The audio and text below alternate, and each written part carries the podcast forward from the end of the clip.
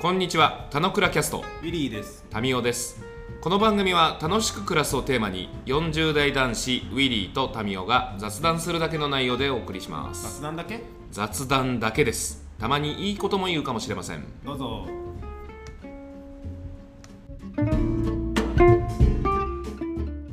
はい、おはようございます。はい、おはようござ います。ダメだ。いいやいややいや、注意し。 あれだよね、今日全然ダメじゃん。なんか、いつもの、なんか、ちゃんとこうすれば大丈夫みたいなものを何一つ守ってないっすよ。うん、守ってない。どうしたのなんかあったんじゃないうーん、守るとかをあんま気にしないからじゃないの。いや、いつも守ってて、すごいなんか誇らしげに、はい、おはようございますって、はい、をちゃんと言えば、おはようございますが言えるとか、あの、うんズームにゲストで入らないとか、なんかそういう、なんかもろもろを自分の中でこう、なんだろう、こういう形でやれば大丈夫っていうのを整えていくのあなた好きじゃん。いや、整えられてないんだと思うん、だからなんかあったのって聞いて る。う。うん、まあ、いい気づきだね。いやいやいやいやいや、たどり着くまで長えあ、そな。うん、なんかあったんでしょ。うなんかあった、なんかあったんだろうね。うーん。あ、自覚はないんだ。いや、あの、雑になってるのはわかる。まあ、雑になってるとか、細かいことに気を向かえてないのはわかる。うん、なるほど。で、それがなぜゆえになのかは分かってない。うん、わかんないね。あ、そうなの。うん、えー、じゃあ困ったね。困ったよ。じゃあ、ご飯食べて、運動して、ぐっすり寝るしかないねって感 じだね。あのね、そういう話を今日しようと思う。嘘。俺、すごい流れ分かってて、そういう話言ってる人みたいじうん、いや、でも本当にそう。あの、ゃん。あ、そうなんだ。まあ、本論っていうか、あのね、まあ、その本論に話しましょうってのもちゃんとしてる風だから、あれだけど、まあ、うーん、そうだね。ちゃんとしようが多すぎるのかもね。今、言ってて思ったけど。ちゃんとし、え、あなたが結構ちゃんとしようとか、生産性って言ってる人だから、うん。そのあなたからそんな話が出てくるなんてって感じや。うん、いや、そう思う。だって、だってというか、あのー俺3つぐらい今寝かしてる、4つぐらい寝かしてるのがあるんだけど、それができてないことは、うん。あの、嫌だなと思うけど、しょうがないなと思って、そこはもういいやと思ってるんだけど、あ、そうう。じゃあいいん じゃん。な、よくないの。よくなくて、うんと、うーん、全部はやっぱできないんだなって思ってる感じなのかな。うんうん。いや、例えば、なんていうのこの返信を返してないから気持ち悪いとか、うんうん。あの、そう、 あの家の給湯器が一回壊れかけたんだけど、うん。そこについてこういう見積もりを取ってこうすれば良くなるって分かってるのにやってないとか、うん。なんかそういうちゃんとしなくちゃっていうことがちゃんとできてないことがうーんその認識はあるんだけどそれをしなければいけないと思ってる自分ともういいやっていうのが両立してる感じうーん。でそこを言うようにまあそういう細かいこととかいろんなこと気にせずにまあ元気に起きて元気にご飯食べて運動すればいいんじゃないっていうのはなんか今のなんか悩みが何かわかんないけどそれを解消することの一つとしてあるかなっていうのでいくとすごいいいアドバイスだと思うよ。うんとね、うんなんかね、あ、そういう感覚で今の自分の状態を捉えるんだ、へえって感じなんだけど、うん人ってさ、ずっと走り続けないと俺自身なんかまあ思ってるわけ。うん、で、疲れるし、あずっと軽くなるし走走れないうん、あははは同じことを繰り返しやり続けらんないっうんていうもんだと思ってる、うんうんまあ人はっていうところで、まあ、ざっくり見てるけど、まあ、まあそうだから自分もそうでしょうがないって思ってんの。だから定期的にやってくるこのだるさとかこのルーティンでやんなきゃいけないことをすっぽかすとかっていうことも発生しちゃうって織り込んでんのよね。えだから、今みたいなこうやる気しないんだよねみたいな、なんかちょっとテンション上がんないんだよねっていうことが発生したら、うんうんああ、来た来たみたいな感じなの。うんうで、んその発生サイクルは別に年に3回、4回だって別に決まってるわけじゃなくて、なんかの折にやってきたりとかするから、まあ、どれぐらいの頻度みたいなこと読み込めないんだけど、でもうんうん発生するということは分かってるから、はいはいはいはい。なんか、まあ、あのーアイドリングと一緒だよねみたいな感じ。うん。で、そういう時にできることってなんかなくて、あなんか、ちゃんと飯食って運動して寝るぐらいしかない。そうだね。で、睡眠はやっぱりクソ大事だし、運動して汗を流すこと、で、そしてその汗をシャワーであの流す洗い流ことすっとてクソ気持ちいいからさ、なんかそのクソ気持ちいいってプリミティブだし、あの、なんかそこにちゃんと気づくこととか、うんうんで、お腹を空かせて何か食べるっていう行為も大事だし、まあ、そこぐらいにしか立ち返れないじゃんねって俺はもう思ってるから、うんうん。なんかそう、そういうアドバイスになるよね。だからなるほど織り込んでないんだ、へえっていう感じ。あ、織り込んでないね。織り込んだ方がいいよ。うん。あそう。あだから今、それでいいんじゃないかなって思う自分もいるって話で、なんか織り込もうとしてたんだけど、あの織り込むべきだよっていうのはそうだと思ってて、うん。なんか、あの、多分今そういうモードだから 俺今日こういうことを話したいんだなっていうのが今日のテーマなんだけど、はいはい、まだテーマにも言ってないんですね、これ。テーマにも言ってないけど、それがつながってるんだなっていうことを聞いててちょっと面白いなっていう感じ。うんで、何かっつうと、あのあ今日のテーマはまずね、深山山荘について話したいと思います。あの、連合赤軍の、そう、あれすごいね、勘違いなんだけどね、立て宮こも山った山荘、日本に有名な2つあるんですよ。はあ、俺が話したいのは有名じゃない方なんだけど、俺言ったのは浅間山荘の方だよ。いや、宮山山荘もう一つね、すごい有名なやつがあるんですよ。あ、そうなんだ。うん。え、 浅間山荘の話はスルーして、宮山山荘がもう一個あるってこと言ってんのそなるほど。すごいな。すごい全然俺どっちの宮山山荘も知らないから、どっちも有名じゃないと 思うよ。そう、どっちの宮山山荘も普通の人知らないと思うんだけど、うん。俺し、直前まで予約する寸前までこの宮山山荘だと思ったのに、その宮山山荘じゃなくて、うん。っていうのにちょっとびっくりするぐらい、この世の中には知られてないもう一個の宮山山荘があるって話をしたいと思いますと。 ええどこがテーマなのいや宮山山荘がテーマ。もうやばいね。あのー先週末に、えっと、家族というか、娘と2人と、お友達とお友達の娘ちゃんの4人で、スキーに行きましたと。うんそこは、あのスキーに最初行くときに、その娘ちゃんのお友達は、スキーデビューだっていうことだったので、できたかうんできたらできるだけ近いところに行こうと思って、うん。うんいろいろ調べると、群馬県の県南の方、前橋のそばに、高高木山のそばに、うん。日本一小さなスキー場っていうのを銘打ってるスキー場があるのね。うん。で、そこにまあ行って楽しみましたっていう話なんだけど、うん。まあ、ちっちゃいちっちゃい子だから、まあ、泊まった方が体力的にも楽だからってことで、泊まるとこないかなって調べてたんだけど、うん。その赤城の大沼っていうところのスキー場が近くなんだけど、うん。その近辺には泊まれるところ2箇所しかないのね。ほうほうほうほで、1個が、まあ、少し一般受けしそうな青木旅館っていうところと、もう1個が美山山荘でしたっていうことですと。う。うん。で、美山山荘の情報がね、このご時世ネットに、ネットにもほぼなくて、ほホームページはもちろんないし、あの、よくなんか観光家とかがなんか、なんていうのこういう泊まるところあるよみたいな紹介してるランディングページだけあって、う。へえ。写。真も1枚あって、それでおしまいみたいな感じ、料金も書いてないみたいな。じゃらんとかないんだ。じゃらん、 全くない。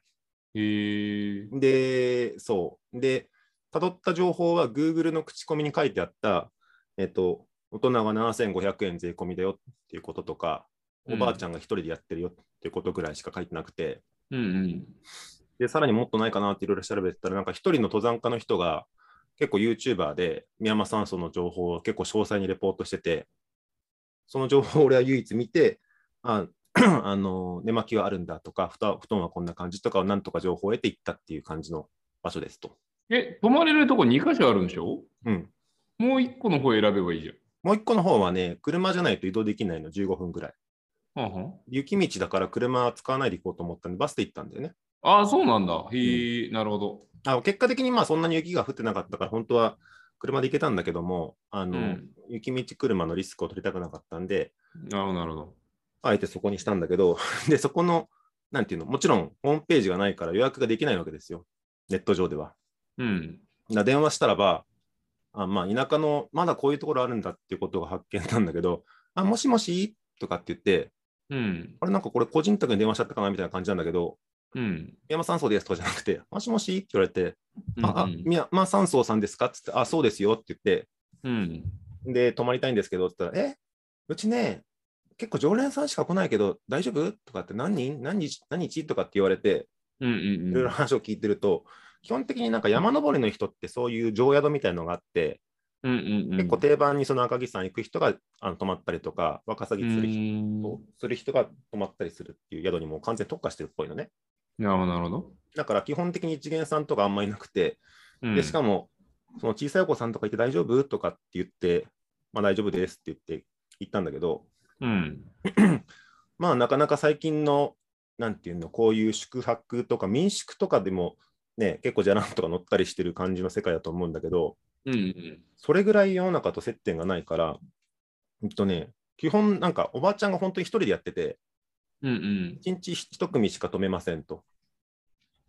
なんか8人予約するって言われると、1人じゃもうご飯出すのまかないなくなっちゃうから、なんか基本、 なんていうの、その前橋の方、下の方から人をお願いして来てもらわないといけないから、こ断ってんですよとかって言ってて、うんうん。俺ら4人でなんとか泊まってご飯を食べて帰ってきてよって話なんだけど、うん。このおばあちゃんがその、まあ、山荘をお仕事としてやってるんだけど、いわゆる世の中のそのホテル業とか民宿とかと全く違うような暮らし方をしてて、うん。基本常連さんしかいないし、常連さんは来たらばなんかおばあちゃんのことを手伝ったりもするし、なんか常連さんが食材とか持ってきてくれたりして、うん。うん。で、実際俺らの時もあったんだけど、 あの当日に来てくれた、その、ワカサギ釣りの静岡から来てくれた人がすごい魚をたくさん持ってきてくれたんでって言って、うん。うん。持ってきてくれた魚が俺らの朝ごはんに一品出てきたりするみたいな感じなのね。うん。うん。で、なんかそういうのって、なんかお客さんとその宿主との関係とかはもう本当にすごいファジーになってて、うん。俺らもなんか、なんていうのお客さん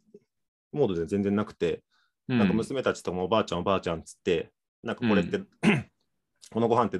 うどんってどうやって作るのとか、うどん食べたいなとかっつって、うどんはもちろんメニューにあるんだけど、あじゃあうどん作ろうかとかっつって、うどんがお昼ご飯になったりするみたいな感じで、うん。うん。なんかその、さっきの冒頭言っていた、一日よく寝て、一日運動、ご飯食べて運動するみたいなことだけをす過ごした一日だったんだけど、うん。うん。で、その時のおばあちゃんとのコミュニケーションがもうめちゃくちゃ良くて、で、その代わり、なんていうの、部屋の中は、なんていうの、細かいこととかも全然気にしなくて、もう埃だらけなわけですよ。うん。うんででで、かつ階段とかも、あの急だったりして、結構、普通の人はあんまり止まんないみたいな感じだったんだけど、うん。今のその、俺のモードではすごいいい宿だなっていうふうに思って、うん、でもそのおばあちゃんも78歳で一人でやってるので、うん、うん。多分もう長く続けられないんですよって言ってんだけど、うん。あのー後取りがいないので、ここどうしようかなうんみたいな感じを言ってて、うん。でその家族の話とか、あの今までおじいちゃんとどうやってこの店やってきたかみたいな話をしてて、おじいちゃんも何何十年も前に亡くなってるんだけど、うん。うん。なんかこういう暮らしってなんかすごい尊いなと思った2日間でしたっていうのが、宮山さんその話。なるほど。三山山荘が2つあるとか、マジどうでもいい情報だったってことね。あ違うの。で、そう、違うっていうか、1個だけ補足すると、宮山山荘、もう1個の方は神奈川県にあるんだけど、うん。感想ってどっちかっていうとそういうイメージなんだけど、あの、なんていうの、カップラーメン500円とか、なんかお水も値段が高く 高かったりするんだけど、結構設備はちゃんとしてて、うん。結構登山客がたくさん来て、すっごい回してるっていう感じの山荘が、もう一個の宮山山荘で、うんそっ。ちの情報しかほぼなかったから、俺、それだと思ってずっと調べてたんだけど、うん。よくよく見てみると、住所も違うし、うんあの、 あのまあ、住所が違ったんで、あ、これ違うんだと思ったんだけど、もう一個の宮山山荘は、俺が行ったのは赤木さんの方の ネットに情報 がほぼない宮山山荘で、それが良かったよっていう話。うん。まあ、あれだね。まあ、話としては、深山酸素はもう一個あったらやっぱいらない情報だよいらないね。完全にいらない情報だよなと思いつつ、なるほどね。まあ、ななんか、あのーえーお客さんとサービス提供者の距離っていう話っぽいなっていう感じがするね。うん、する。でそれはサービサーと、あのーお客さんの関係を崩すということ、まあ、そういうスタンスを切っていくことが大事なのだはあれじゃないなんか2017年ぐらいに話してたトピックじゃないうんと、それはもちろん、田中でやってないから、何の時だっけうんとね俺いや俺その頃あの前田さんの本読んでなんだっけなんちゃらの翔さん前田翔さんえその頃多分俺超テンション上がってたから人生の翔さんうん。前田さんって、前田裕二さんあそうそうそうそうそうほうほうほう。があの人生の称賛って本書いてそこの中で中の人化することだみたいなこと書いてて超感激したみたいな話してたと思うけど覚えてない 覚えてない。あそうなんだ、うんそれはそこに書いてあることの端的に言うとあのサービサーとお客さんっていうサービスをする側と受ける人っていう関係性じゃなくてそのうんお客さんをサービスする側の方に巻き込んで中の人化することが大事だっていうことを書いてある本で、まあ、その例えでスナックとかお客さんがはえー店の人化しますよねって話とか AKB のファンたちもむしろ AKB の中側で運営あ側だとの。応援する側に回ってるよねっていうことを説明していてでそれとまさしくって感じだね。うん。なんか、そう。あの、おばあちゃんはそれをしつつ、あの、天気がいい日は山に山菜取り行って、で、それをお客さんと一緒に行ったりするんだけど、で取ってきた山菜を天ぷらにして食べるみたいなこともやってて、で、それも多分、まあ、いくら値段取ってるかわかんないけど、なんか、うん、自で然もに、まあ厳密に言うとなんかサービスじゃないんだろうね。まあ、彼女のスタンスからしたらば、最後になんかこの、ね、領収の紙が出るけども、多分そういうモードでやってないっていうのはある。なんか自分で始めたってわけでもないんじゃない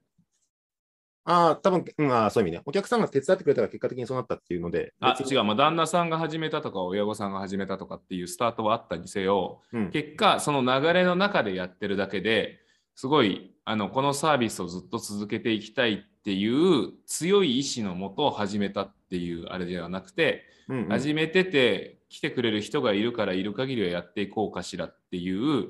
流れでうんまあなんかこうサービスをやってますとか会社やってます店やってますって感じじゃないそうそうそうでなんか、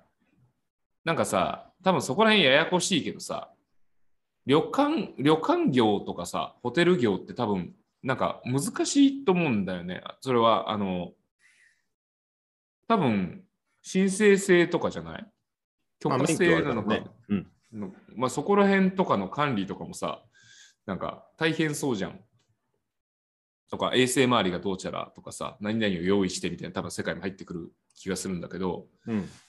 らそれと自分家に止める的な感覚ってなんかあれよね、ああ、まあ違うもんだよ、本当はね。うんなんだけどなんかその自分家に止める感覚っぽい話だからもうなんかもうもはや、まあ、もはや一体化してるっていう感じなのかなってうん、なんかそう、ね、だからそれはまあサイトもないよねっていうのはまあそりゃそうだよねって感じそう山が好きでお客さんが来てくれるからね、もう楽しいからやってるんですけどね、みたいな感じ。うんで、この前の看板の料金、前の看板の料金っていうのは、その建物のとこに看板があって、うん料金書いてあるんだけど、うんもうこれもね、あのもう変えようと思ってるんですけど、まあ、どうせ変えても誰も見ないからね、もうみんな知ってるしみたいな感じで、それも変えないし、うんうんううんん、だから、なんて言うんだろう、その Google のチャットにあった7500円はある意味貴重な情報なんだけど、別に、あの彼女からしたら外に出して、出してほしくないとか、出す必要もない情報なのかもしれないっていう感じ。 うんまあ常連によってはなんか取ってる金額も違いそうだもんわからない、本当に。ななんか持ってきてくれたらもうこれでいいよって言っちゃいそうな勢いってことでしょ。うん、魚買ってきてもらったんですよとか、なんかまあなんか話としてで言うとなんかそのなんだろう全てが資本主義経済の中で飲み込まれてるって勘違いしそうな世界観だったりもするけどそういうスタイルで営業している、まあ、仕事、まあ、生きている人もいてで実はそういう人の数って無視できないボリュームもあるんじゃないのってことを示唆してるみたいなそんな話なのかもしれないね。うん、まあそう、その時の彼女のやってることは、どういうモードの仕事なのか、仕事という感覚すらもうないのか、うんうんうん、いやでも一応、いなさそうだけどね。や、一応言ったのは、うんこういう晩飯とかも、あの、なんていうの、お皿とか、 俺らも協力して下げたりして、うんあとはもうビールだけ飲んでて、うんおばあちゃんと話してたんだけど、もうおばあちゃんも一緒に飲みましょうよって言ったら、あ、私ね、仕事中はね、飲まないんですよって言って、うんうんうんああ、と思って。あ、そうなんだ。でも明日なんねか、切り替えがあるの。明日ちょっとお客さん来るの早いからね、もうあと30分ぐらいでもうちょっと終わって上に上がってもらえますかとかっつって、なすごいなんか、まあ当たり前ですごいいいんだけど、お客さんがいるからこのサービスをその時間まで上げてなくちゃいけないとかもなくて、うんうんうん、多分普通に翌朝、また他のお客さん来るんだったら、このお客さんにはもうここでサービスおしまいよっていうのも普通に言うし、うんうん、なんか、うん。なんか仕事の概念がな。ちょっとよく分かんなくなっちゃったっていう。ホームステイですよ。ホームステイ。ホームステイ。なんかでもな若さ、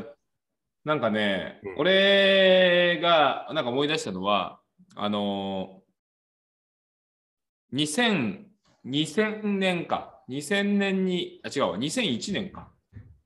に2001年、世界一周旅行中に、うん、えーベオグラード、うんベオベオグラード、あれ、今国名変わってなんだっけベオグラード。さっと出ないのもなんか無病セルビア、セルビアになったのか。セルビアの首都、そうだね、セルビアだ。あれ当時の国名ってなんだうわ、もうなんか病気だね。セルビアの、なんか、過去、過去国名が出てこない。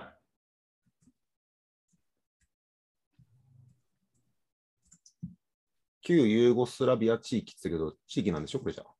あ、ユーゴ、ユーゴ。ユーゴってユーゴ国名もあったんだ。うん。あ、そうそうそう。で、あの、地頭の前に地頭なし、地頭の後に地頭なしって言われた、こう、地頭がなんか、すげえ国政引いて、インフレむっちゃしたみたいな。でさ、首都ってなんだっけまえ、ベオグラード。うん首都って何首都。あ、地頭、あ、地頭大統領。あ国ー際者。えー、あの、プーチンみたいなやつ。 まあ、さておき、なんか、当時、そこら辺のバルカン半島って、あの、旅行者全然、まだ入りやすくない頃で、うんうん。それこそコソボ難民とかって言われてた頃で、内戦があって、あの、リフィジーが、あの、出て大変みたいな、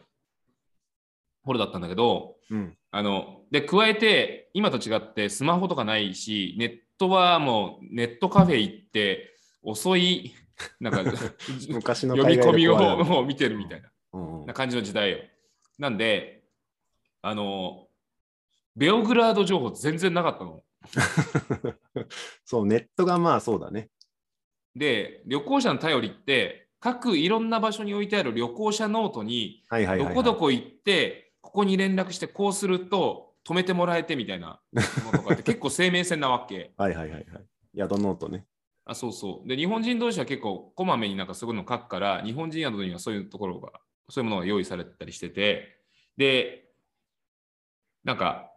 そのベオグラード行ったらここの民家は泊めてくれるからそホテルなんて全然ないみたいな 民時家代はで、民家情報もなんだ。うん、民ここに行ってあのよんこの人呼んだら泊めてくれるからみたいな。いや嫌じゃないけど、迷惑な話だね、向こうからした らね。で事前には一応なんかメール送ってうん。で、なんか大丈夫よ、みたいに言われて、じゃあいついつ行きますね、みたいな。一応まあ予約的なものを取ってうん。行ったんだけど、超絶迷って、うんいやもうこれもうたどり着けないかもと思って、うんなんかその人の名前を大声で叫ぶっていうもうそれしか俺が取れる行動がないと思って 叫び回ってたら、うん家から出てきてくれてうん、あのその民家に泊めてもらえたみたいなこすとをごい今ね。思い迷出した迷子だったわ けだ。知らない土地ホテルじゃない個人宅。個人宅うん、でなんかまあその英英語ぐらいしか喋れないからさ英語もどのぐらい伝わるのかもよくわからないうん中で、まあ、夕方夜にかけてぐらいでこいや声を張り上げるっていうアクションしかないじゃあ張り上げようってちゃんとアクション取れるって大事なことや全然違う話になっちゃうけどだかうん、らそういう話と近いなみたいな。はいはい。でそれってなんかいろんな法律とかが邪魔しなければみんなできるよねだったりするじゃん。うん、まあ民泊とかもね、エアビーがちょっとビジネスビジネスしちゃったけどね、もう少し助け合いで止め合ったりするとかってやってもよかったかもね。うん、まあそういうあの無償での何がしをあの斡旋するようなことをやってるサイトとかもあったりはするものの、まあ、どう安全性を担保するかみたいな話とかちょっとねなかなか悩ましいから、まあ、ビジネスにする方がっていうのは、まあ綺麗な話なのかもしれないけどでもやろうと思えばねで民泊だって民泊ってなんか名称言うもののなんだっけって話じゃんそれって。うん。何えなんかそ自分の持っているスペースを貸して利益を得るってしかもそのホテル業と競合するみたいなのって面白いよね。うん。でもまあそれがなんか人と人とのつながりを誘発する方向に動いてってそれがお互いに嫌じゃないコミュニケーションが、えー作られていくということはなんかすごくいい話ではあるかなっていうその今日のウィリーの話を聞いて思うところ。うん。それはある種のなんか具体的な何かにすぐに変化は与えないかもしれないけどソーシャルキャピタルをなんか高める行為であるっていう気がするし、うんそのソーシャルキャピタルって目に見えないからあれだけどでも人があの安心して暮らしていけるというものにつながってるんじゃないのかなお互いにっていう話で。うん、そうだろうね。うん、だからまあいいよねっていう気がするけど。うんその働き方っていうところについてウィリーは話してくれた上で俺からするとその側面つながりとかあのソーシャルキャピタル的な話の方がなんか感じる部分はあるかなって気がするかな。うんうん。なんかそうね、ソーシャルキャピタルを目的としてないかもしれないけど、結果そうなってて、そっちの方が、まあ、そっちの方がっていうか、金融資産とかよりも価値が出てきてるかもしれないっていう中に置くと、まあすごい、まあビジネスとは言わないけど、すごい、なんか働き方だなと思って。 価値じゃないんですよねソーシャルキャピタルは。なんかあのー国の状態だと思います。大きく出たね。うん、本当に。日本ソーシャルキャピタル低いんだもん。うん。で、それは、なんか、ビジネスビジネスしすぎたがゆえっていう今日ウィリーが言ってくれた話も伏線あったりはする。うん。そういうところでも拍車をかけちゃったっていうことはある気はする。し、うーん、なんか、なんだろうね。なんだろうね。小分けにしすぎちゃったよね。まあ、部分最適とか、なんて言うんだろう、あの目に見えるものしか交換しないみたいな感じにしてしまったがゆえに、大事なものがなんかどっか行っちゃったっていう話かもしれないね。うん、はい。まあ、テーマですね。ということで、えー今日は、えー、深山山荘についてでした。